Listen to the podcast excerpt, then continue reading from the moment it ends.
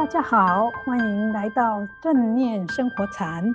我们以轻松有料的生活故事，分享正念和生活禅的智慧世界，与您一起探索转化生命的契机。我是禅子，我是 Nico。我们今天的主题是正念多多，失眠少下集。很感谢许多朋友对我们的支持与回馈。有听众朋友说，希望能够听到正念的七种心法中，我们还没有说的另外四种心法。也有听众朋友建议我们，忧郁症也困扰了越来越多的人，希望在我们节目里面能够分享正念可以如何改善忧郁症。这一些呢，都是很好的建议。我们会在后续的专辑中陆续分享这一些内容，但是今天我们会先分享上周没有说完的两种跟睡眠有关的问题。Nico，你还记得我们上周谈到失眠有三种吗？我还记得，就是第一种比较常见于年长者，就是他们比较容易常常在半夜醒来之后就睡不着了。第二种是长期睡眠不足的人，或睡眠常被打断的新手爸妈。那第三种主要是是因为思绪过多导致失眠或睡眠品质不好。对，我们上周呢说了第一种和第三种，今天要说明是如何用正念帮助工作压力大或忙碌的上班族解决常有睡眠不足的感觉，以及帮助。睡眠常被打断的新手爸妈，禅子老师，您还说会今天会跟我们分享您在美国读书的经验，以及卡巴金博士在当新手爸爸的时候半夜起来照顾儿子的故事。我很期待今天都可以听到。对对，我们呢待会儿都会说到这一些故事。不过现在呢，我们先来谈谈睡眠不足跟工作的关系。不管是因为工作忙，或者是造成的睡眠不足，或者是过度劳累，老觉得睡眠不够的人，都是工作很认真、很重视事业的人。他们的认真精神很值得肯定。但是呢，成功的事业和好的工作效率，有时候并不是靠很拼，或者是长时间的忙碌，以及呢过度的劳累就可以达成的。有时候照顾好自己的身心健康和人际关系，并且做对的事情，可能更容易成功，而且工作也更有效率哦。真的？那要如何做呢？我来分享一个卡巴金博士在麻州医学院带正念课程的时候，用正念帮助一位高科技主管。改善他的身心健康，以及挽救了他差一点破裂的家庭的故事，太棒了！卡巴金博士在《正念疗愈力》这一本书里面说到，工作压力大呢，通常是因为我们的心太忙了。他提到自己在麻州医学院带正念课程的时候，曾经有一位学员是一家大型科技公司的主管。这位学员来参加他的课程的时候呢，说自己的生活忙得团团转，人快要失控了，而且在工作中他常会看错字。当医生告诉他是因为工作压力太大的时候呢，他还不相信，因为他以为自己是一个强而有力的工作者，所以不是压力的问题。而是自己的脑部可能长了肿瘤，或者是有其他的生理的问题。另外呢，他也提到，他上班的时候会身体不舒服，下班后也觉得精神还是很紧绷，没有办法放松，晚上也睡不好觉。他自己担心呢，会因为睡眠不足而过世，因为有一段时间他一个晚上要起来好几次。平常呢，他会看新闻，看到十一点半才去睡觉，而凌晨呢两三点就会醒来。接着他会想白天要处理的事情，因此没有办法再睡着。他太太说他压力太大，可是他不愿意承认。后来透过正念的课程，每天练习正念觉之后，他才发现自己一直处在很高压和紧绷的工作情绪中，而这一些压力和紧张，很多的时候呢，是他自己创造出来的，因为他会一直催促自己做事情要快一点，包括呢走路、吃饭、开车都是这样子。那透过正念的课程，他开始能够觉察到自己当下的身心反应和正在做的事情。也学会用观呼吸让自己放松，也因此他可以在压力累积过大之前，打破压力惯性反应的循环。课程结束后，他发现自己改变最大的是工作态度，因为从正念课程中，他学会了关心自己的身心和情绪反应，也学会用观呼吸。来让自己随时调整和放松，觉知自己的感受和让它产生不愉快的事情。他开始用一种全新的视角看待工作和自己，也认知到不需要活得那么自我压迫。他学会在日常生活中保持觉知，随时随地调整自己的身心、压力和工作情绪。他尽全力，可是不会一直逼迫自己。开车、走路和吃饭的时候呢，他也减缓下来，而不是一直告诉自己快点做完这个，快点做完那个。他的生活因此开始能够恢复正常，也不再看错字。对公司的员工态度呢，也比较和缓，甚至有时候他也愿意跟他们聊天。并且很有耐心地听他们把话说完。从跟员工交流中，他意外地发现，公司有些员工的领导力很好，工作又有热忱，所以他就请他们当组长，分担工作。所以他现在呢，工作虽然不那么忙，可是公司的效率还是很高，而他自己呢，也有更多的时间可以跟家人相处。从这个故事里面，我们可以学到，工作效率和事业的成功，不是只靠拼命工作，而是要做对的事情。而培养正念觉知力，去觉察自己的身心、情绪以及周遭的人事，就是帮助我们做对的事情最好的开始。从这个故事中，我也看到了正念觉知力的力量，真的好大。当这位厂长整个改变了工作态度，他甚至改变了自己的生命。更重要的是，正念觉知力让他打破了惯性的压力循环。确实如此，有些不自觉的自我逼迫的语言和生活习惯，其实会造成我们很大的压力。比如开快车，一直催促自己，看到红绿灯就生气；吃饭的时候、走路的时候，也告诉自己。要快，不要浪费时间，等等，这些都会造成我们的压力。还有，他本来以为一定要看很多新闻才能够知道社会的趋势，但是过多的讯息也引起他的焦虑，所以后来呢，他就把看晚间新闻的时间缩短，用半小时来练习观呼吸和身体扫描。结果呢，他的失眠和半夜就醒来的情况也改善了。哇，没想到人的小习惯会给自己造成那么大的压力，那真的是很可怕。那以后我也要多多留意日常的小习惯与跟自自己跟自己说的话，因为这些小习惯和语言都可能造成成为暗示自己还不够好的警铃，反而陷入了一个恶性循环。对呀。所以说，失眠呢，有时候是一种提醒，告诉我们要注意自己的身心健康。而要能够做到这种改变呢，就需要培养正念的日常觉知力。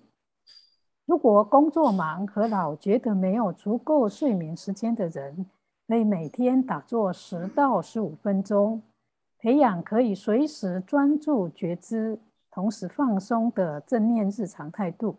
就可以改善这种老觉得睡眠不够的感觉，因为学好正念禅修呢，可以让人随时都很专注，又很放松，这样的人可以做事很有效率，又不会太消耗能量，所以即使睡眠的时间不长，也不会觉得很累或有睡眠不足的感觉。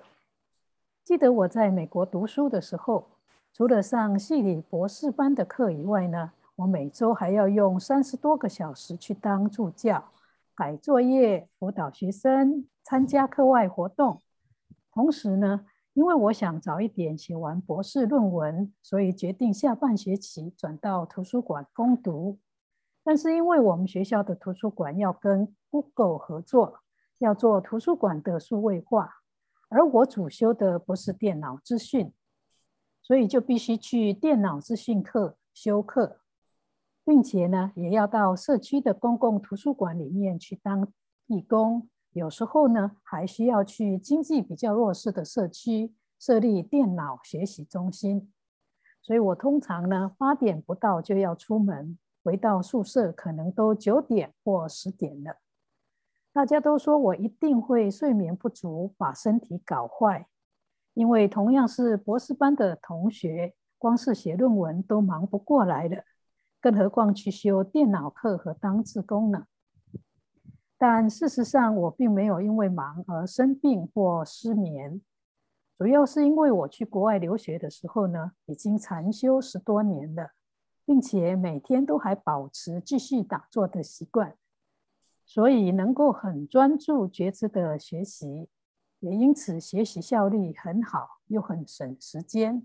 我可以在很短的时间看很多的外文书，同时呢，博士论文要思考的问题，也可以在我走路到学校的途中呢，就很专心又很仔细的思考过。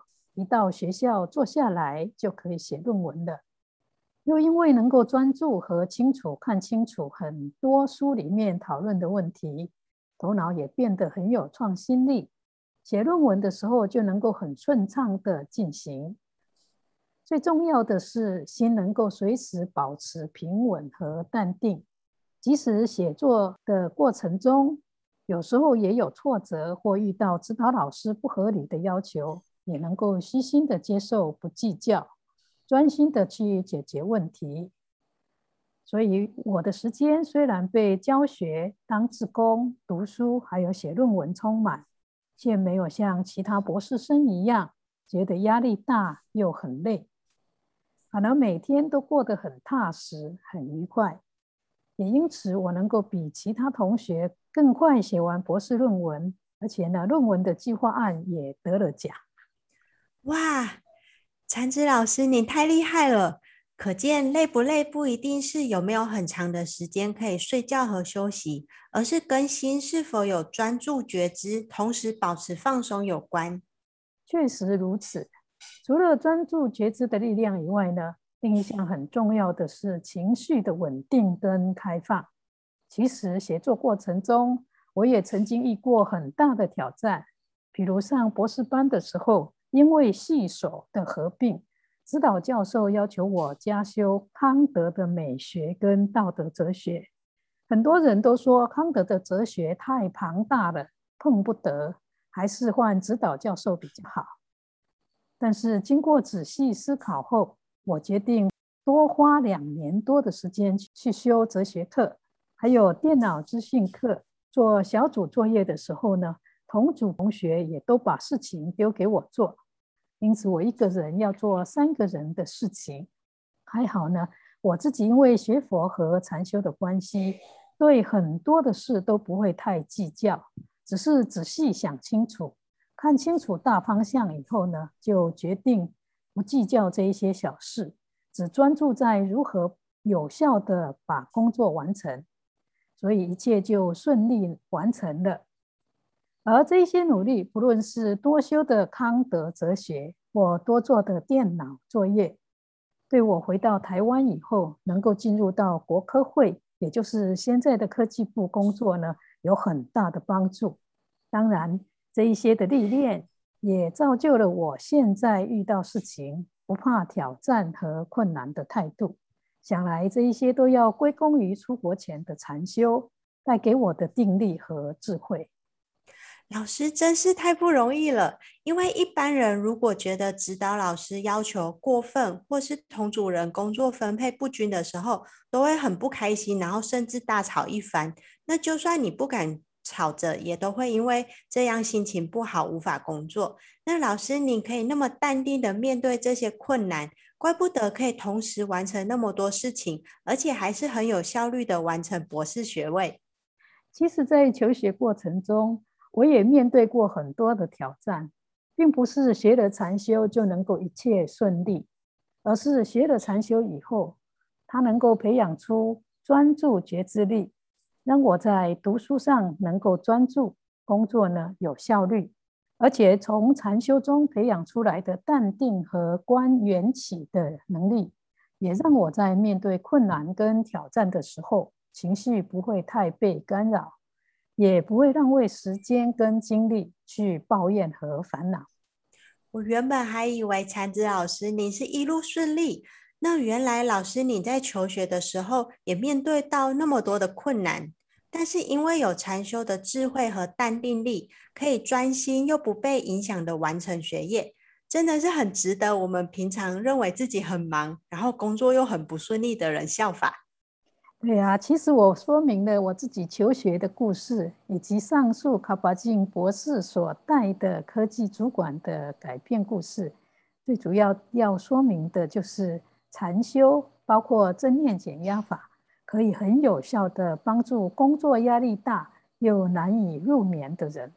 只要他们愿意每天花半个小时的时间练习正念禅修，相信半年以后呢，就可以有很大的改变。只是要愿意去做，才能够有改变哦。嗯，确实是要实际修炼才会有效果。禅子老师，我们现在可否谈谈新生儿父母在睡眠不足或常被打断的时候，可以怎么改善呢？好啊，我们对睡眠呢都有执着，导致我们都害怕睡眠不足。因此，如果偶尔有失睡眠失调呢，我们就会以为我们患了失眠症。其实，卡巴金博士曾经说过，人的身体是具有自行调节的能力。睡眠如果偶尔有失调，只是表示我们身心可能有一些状况，比如疼痛、焦虑或者是压力大等。所以要仔细聆听自己的身体，并调整生活，这样就可以慢慢恢复的。这个呢，可能就是新手爸妈在有小孩子的时候。也会面临的一些生活上的调整跟挑战。Nicole，你可以分享一下新手爸妈可能遇到哪一些睡眠的问题吗？嗯，就是像我姐姐，她就有一，就是她已经有孩子了。那在她其实，在她有新生儿的时候，就有面临到这些问题。像其实有很多爸爸妈妈，就是新手爸爸妈妈，他们其实在小朋友在周岁以前，其实都是长期。这种中断睡眠，然后睡眠不足，甚至我有听过，就是有有一个妈妈，她可能小朋友就是宝宝在六个月以前，可能每天每个晚上可能早都要起床起来十次，甚至更多。所以，这这对这些新手爸妈来说，真的是一段很难熬的日子，因为也许他们隔天都还要在工作。对对对对，如果真的隔天还要工作，真的很辛苦。正念减压法创始人卡巴金博士呢，也曾经分享了他带小孩子的经验，也许他的经验可以给新手爸妈参考。卡巴金博士说，当他的大儿子出生的时候呢，他还是医学院的副教授，每天除了要教书，也要做研究，还要到医院服务。半夜小孩子哭的时候，也要跟太太轮流起来照顾小孩。因为一个晚上必须起来三四次，每天都如此，真的很辛苦。刚开始的时候，他也很不情愿，也不能接受这种改变。但是有一天，他半夜起来抱着小孩子走来走去的时候呢，他突然意识到，为什么不利用这个机会来练习正念觉知呢？因为这样子练习呢，有助于维持清醒。而且呢，可以随时觉察孩子的状况，并且正念减压法的重要态度之一，也是要接受事实。而为人父母本来就有照顾小孩子的责任，当他这样子想了以后呢，他就决定接受这个半夜要起来照顾小孩子的这一件事。虽然有时候他也会很想冲去睡觉，但他转念一想，这是对他能否随时保持正念觉知的一种考验。而且呢，因为是为人父母的责任，不要排拒这个事实。如果是在平常，他一定不会半夜起来禅修。现在有这样的机会也很难得。有了这个想法了以后呢，他每次半夜起来带小孩子，就把散步、安抚小孩、唱歌，还有摇来摇去，看成是与小孩子建立良好关系的最佳机会。同时，他也提醒自己，随时随地回到当下，全心全意去跟小孩子互动，好好的觉察孩子的感觉。孩子的身体以及他自己的身体，去感受自己的手抱着小孩子的感觉。如果要走动的时候，就像正念行走一样，全心全意，而且呢有觉知的走。结果他发现，当他换了一个心态，不再认为半夜起来是一件苦差事，让心中充满不满和抱怨，而是一个修行的机会的时候。他不仅仅心情变得很愉快，也不觉得累，甚至还很高兴，每天多了一些时间可以修行。最重要的是，他也发现，当他全心全意跟小孩子共处的时候，小孩子会感觉到非常的放心跟有安全感，而父亲的爱跟平静也会流入孩子的体内，让小孩子变得平静和健康。也因此，他跟儿子两个人建立了非常好的亲子关系。即使后来他变得很忙，跟小孩子互动的时间减少了，他的儿子还是跟他一样非常的亲密。在孩子后来的成长过程中，也没有让他操心过。卡巴金博士说，当时他不觉得累。也没有因为半夜起来就生病，是因为他没有抗拒半夜起来照顾小孩子这件事，他接受这个作为新手父母的责任，而且把它当作是一个禅修的机会。这个故事真的很值得新手爸妈参考。有时候累不是真的少了睡眠，而是心中那一种不接受、不满和抱怨的心，让自己很累。如果可以像塔巴金博士一样，带孩子也当成是一个修炼正念觉知的机会，不仅自己不会消耗太多的力气，心情也会变好，也可以跟小孩建立亲密的亲子关系。这真的很值得分享给大家的一个新手父母经。确实如此。老师，除了以上的失眠问题以外，我还有一个问题。什么问题呢？老师，您有听过报复性熬夜吗？哎，没有哎。华盛顿邮报的报道有指出，现在全世界有越来越多的人陷入了报复性熬夜，原因在于他们宁可宁愿每天睡少一点，也要换取更多的独处时间。尤其因为新冠疫情以来，人们减少了外出或在家工作，还有上学。那也消除了工作、学校和家庭之间的界限，那这也导致了更多的压力与疲惫的累积。这种迟迟不愿意进入睡眠的现象，也成为了现代都市人的日常。像我最近就很常听到，已经当妈妈的亲朋好友都会常常在说：“当老公、孩子终于睡着了，姐不是熬夜，姐熬的是自由。”老师，你会如何看待这个现象呢？哇，我还是第一次听到报复性的熬夜。嗯，其实如果是为了要有更多的时间独处或自由，方法呢有很多，最好还是选择有益身心健康、不会伤害身体，而且没有后遗症的方式比较好。熬夜短期内呢，如果还年轻，可能觉得不错；长久的可能会让自己的身体快速老化。而且它也是破坏身体健康最主要的元素之一，这就有一点像压力大，有些人会用暴食暴饮、酗酒或者是吸食吗啡来解决问题一样。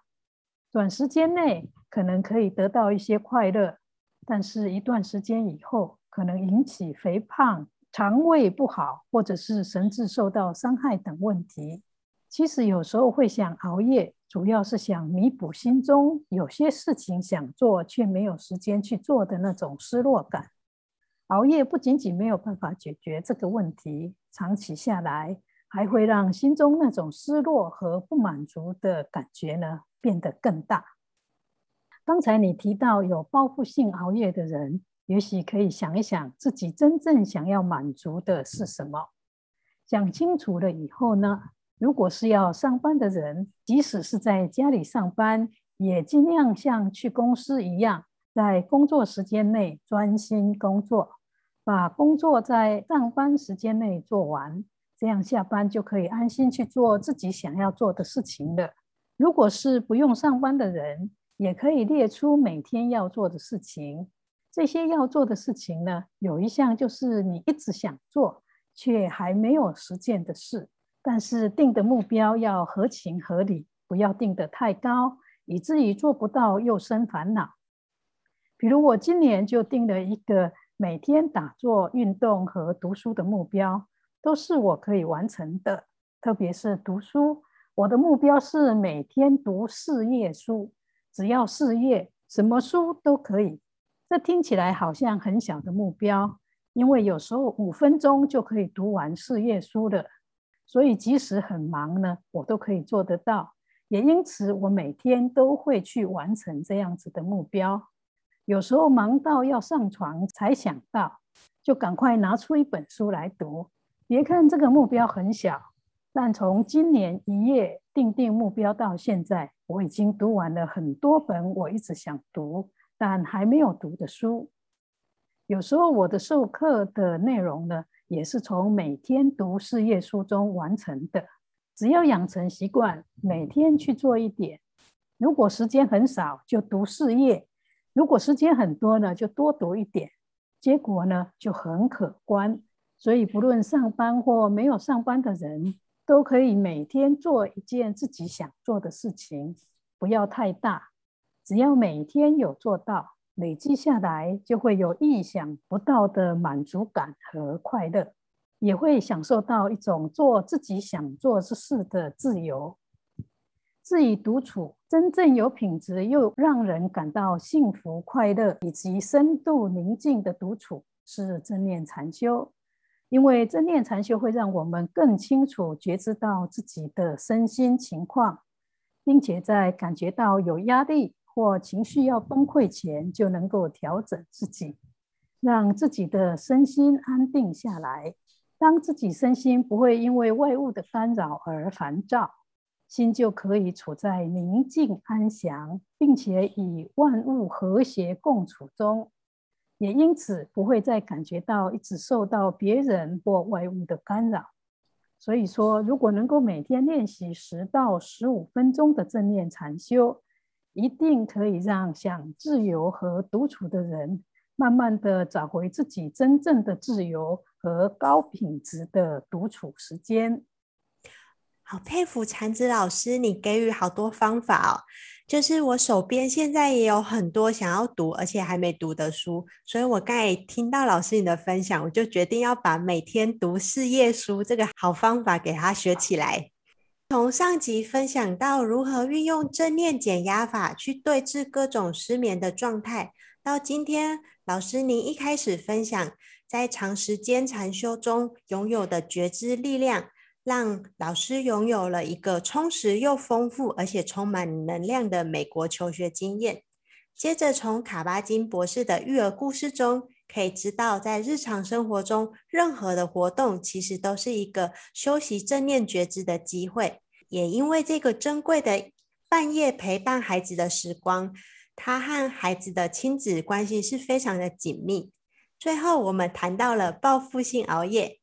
虽然可以在短时间拥有掌控权和独处的快乐，但真的其实是很消耗身体。老师分享了用一个正念的态度做一件每天想做的事情，可以不用多，然后在每个区块的时间与活动安排中，慢慢累积觉知与专注的力量。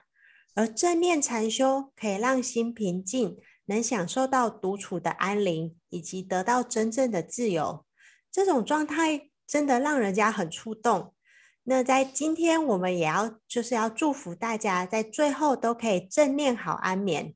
老师，今天你有什么正念小撇步要分享给听众朋友呢？我们最后呢，来分享正念检查三分钟。其实这一个方法我们分享过，不过呢，它是一个很简短有力的练习，可以让我们很快的认知到生理、心理还有情绪上的感受。帮我们很快的回到当下，重新平衡自己。这个练习呢，我们可以每天练习一次，或是一天练习好多次都可以。熟练了以后呢，我们就可以很快的帮助我们自己调整身心，找回正能量和平静。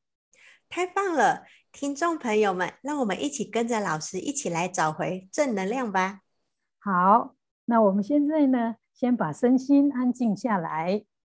身体放轻松，接着轻轻的把专注和觉知力带到鼻端和上嘴唇的中间，轻松的呼吸，观察呼吸气息的进跟出。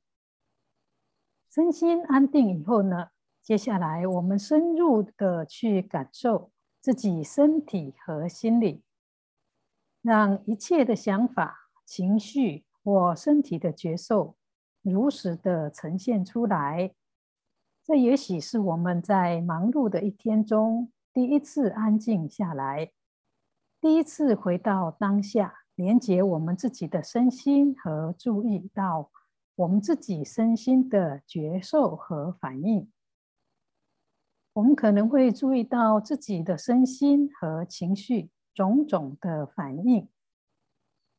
我感觉到想法的轨迹，不要去分析、评价，或者是想把事情理出头绪，只要让自己全然的回到当下，和自己的身心完全的连结，清楚的去觉知此时此刻发生在自己身体、情绪。